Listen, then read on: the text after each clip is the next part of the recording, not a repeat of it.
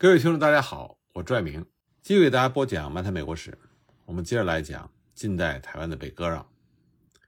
那么，一八九五年五月十九日，唐景崧已经放弃等候的法国的军舰，居然意外的来到了台湾。虽然不是舰队，只是一艘巡洋舰，但是对于急需外国势力协助的台湾来说，这是一个天大的好消息。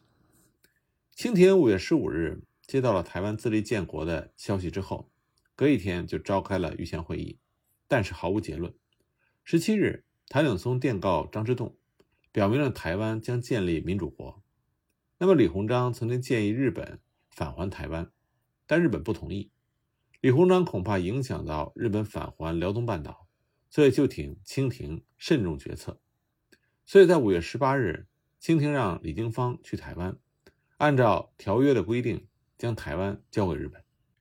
五月十九日，之前德国驻清公使巴恩德给李鸿章发电报，表示德国方面都认为是李鸿章在指使台湾民众反抗日本，明显的违约，日本必将再次发动战争。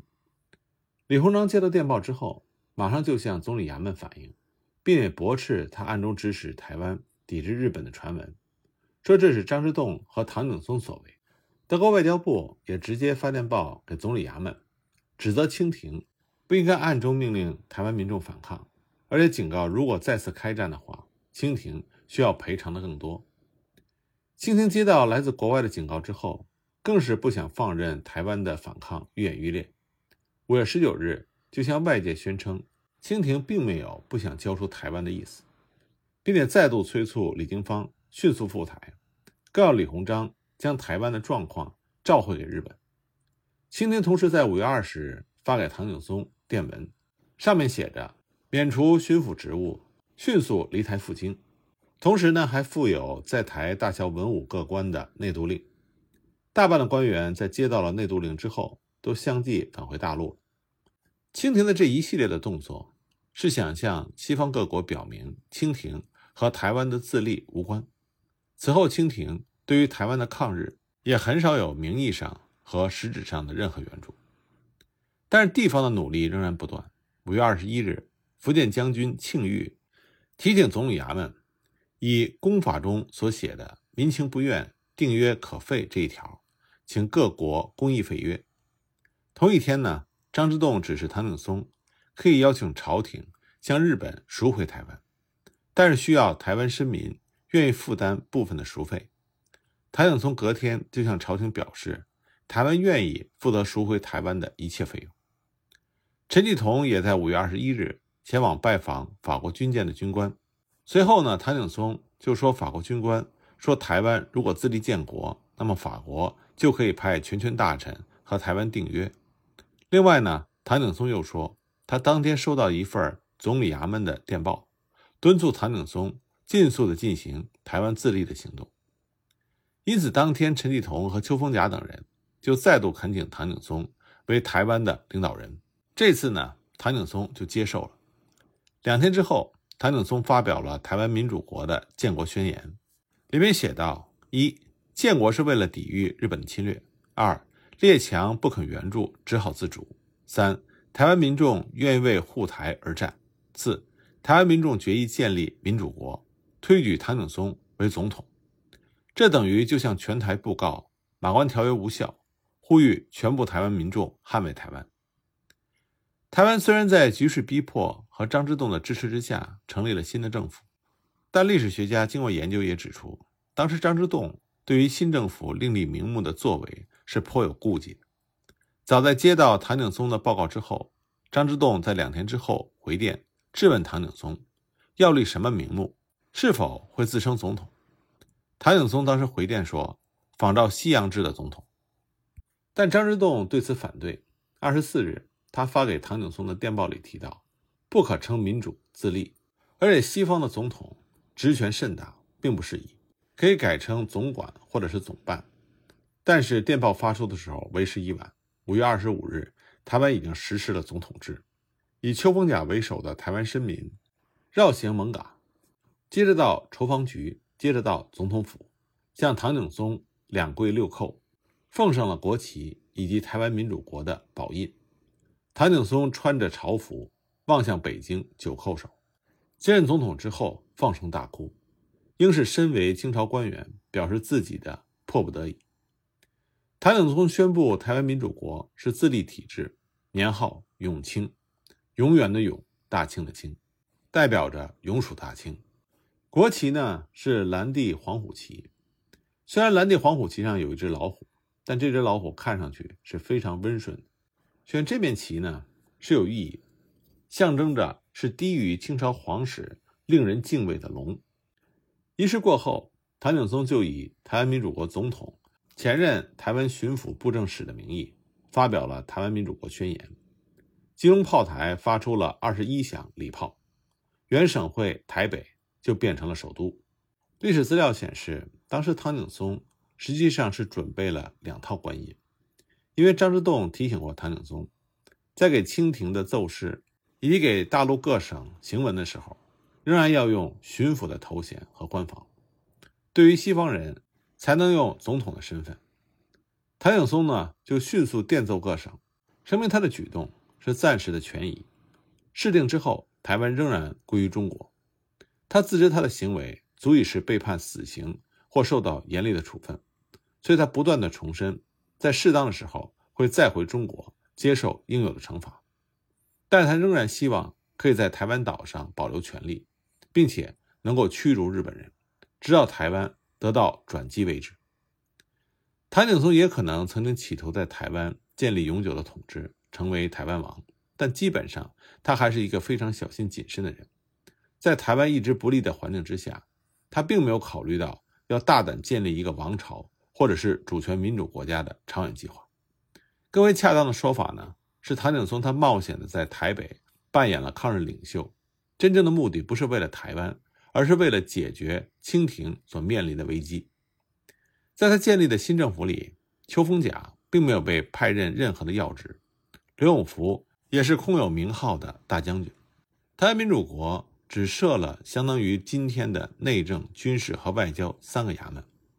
谭景崧分别指派了三位亲信去领导，这三位部长执行重叠的职务，并且相互协助，而每个衙门所发出的事务都交由唐景崧来决定。另外呢，虽然设立了一个议院，但从没有在台北召开过议会。台湾民主国也没有制定宪法，只有促成台湾民主国的人士所制定的一些建国方针。那么，台湾建立民主国，国际上的反应又如何呢？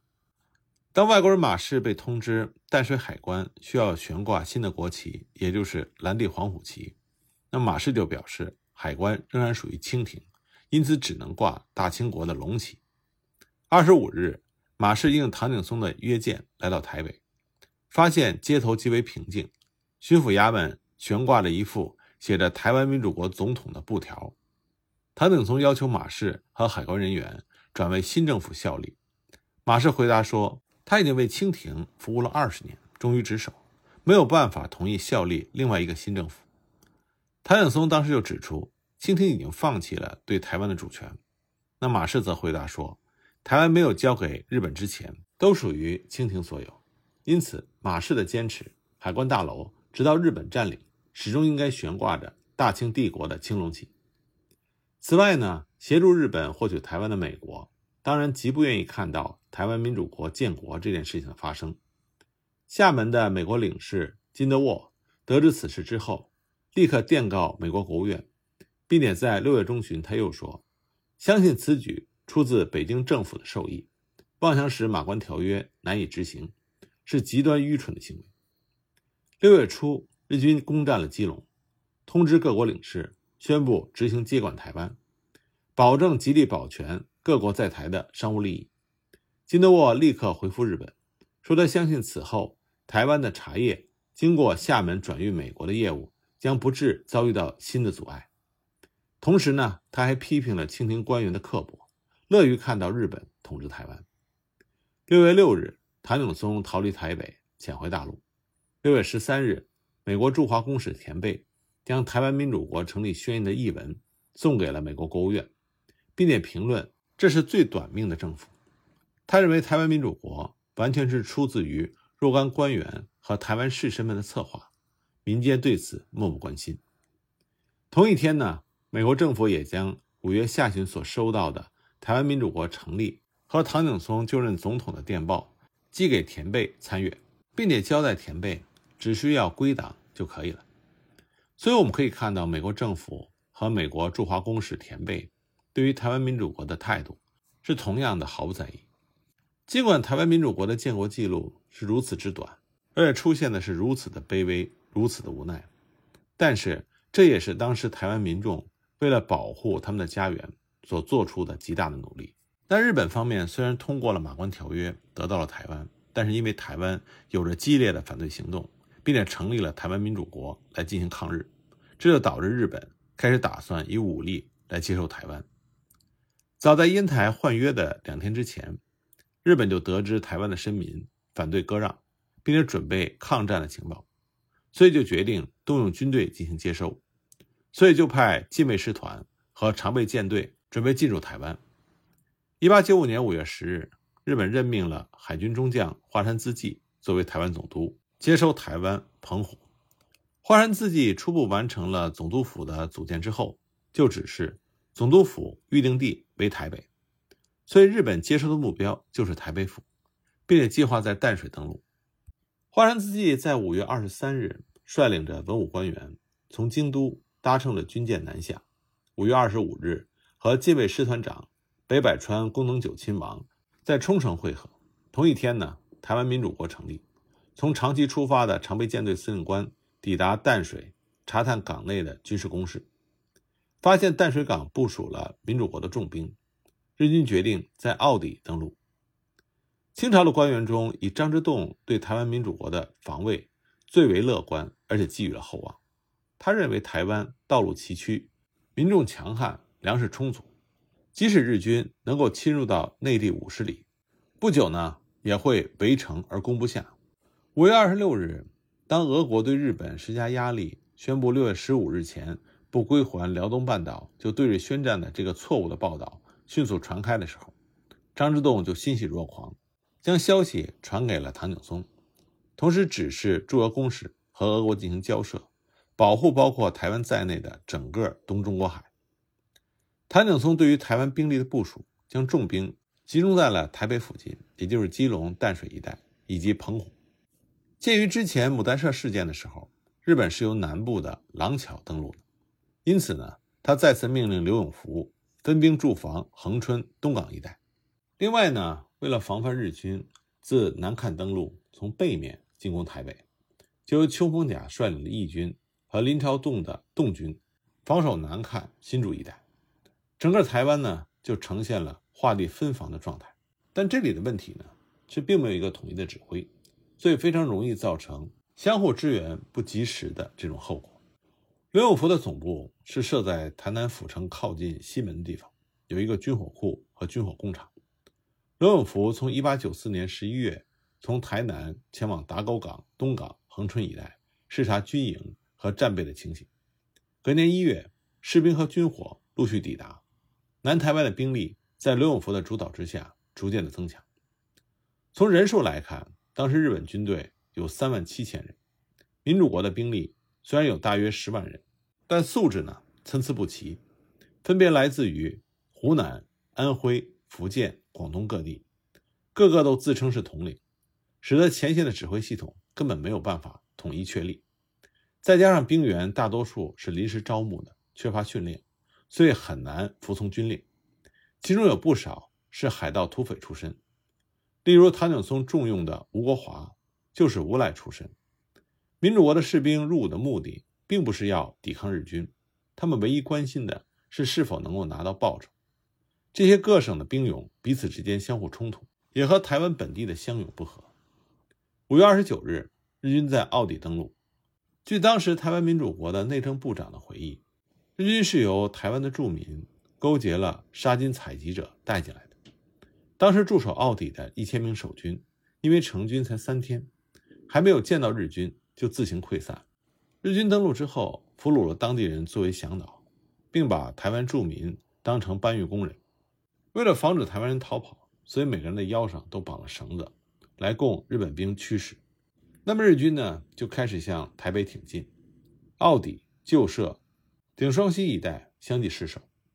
唐景崧先是命人支援基隆，又命令吴国华、包干臣率领来自广东的兵勇数百人赶往前线，结果居然发生了抢手机争功的事情。